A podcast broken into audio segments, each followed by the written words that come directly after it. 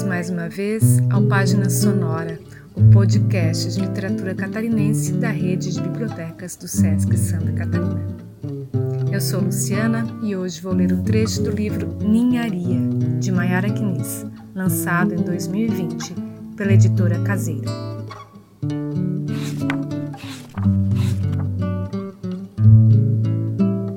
O menino está interessado no mundo agora ele tem uma curiosidade constante por tudo que rodeia. Me intriga essa curiosidade anárquica. O brinquedo mais caro, colorido e barulhento, tem na curiosidade do menino o mesmo valor de um pedaço de papel velho rasgado ou uma migalha de pão no chão.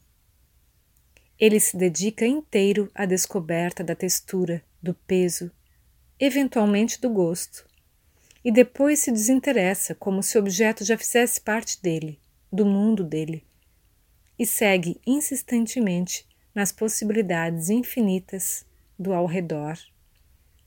Ao ver o menino assim, tão experienciador da magia, me atingiu em cheio uma lembrança que eu até então carregava com culpa. Devia ter uns sete ou oito anos Troquei um anel de ouro que levava no dedo por um anel de plástico na escola. As trocas de objetos eram comuns na minha infância, e eu, criança que carregava aquele anel comum, de tamanho normal, quase imperceptível, fiquei embasbacada com aquele anelão rosa-choque da menina. Quando cheguei em casa, minha mãe me repreendeu. Talvez tenha brigado comigo, deixou claro, bem claro, que não foi uma troca esperta, que eu tinha sido enganada e que aquele anel lindo, que agora era meu, não valia nada e não era lindo, era plástico. E deixou bem claro que o anel que eu dei para a menina, aquele sim era valioso. Engraçado como a criança acredita sem pestanejar nos adultos. Eu, criança, fiquei com aquele gosto amargo da culpa e da impotência que as mães aprendem bem a transmitir às filhas.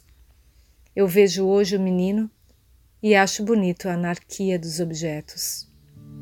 De repente me dei conta que até hoje prefiro os anelões de plástico.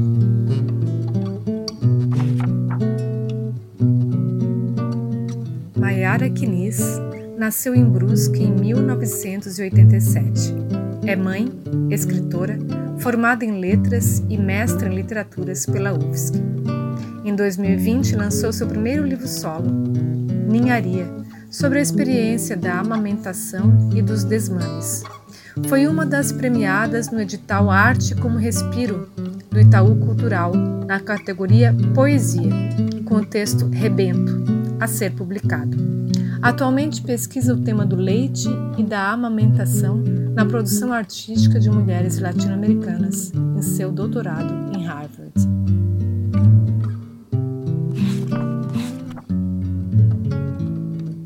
Finalizamos aqui mais um episódio do Página Sonora, um projeto da rede de bibliotecas do SESC Santa Catarina.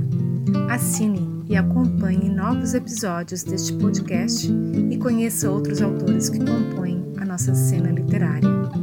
Até breve!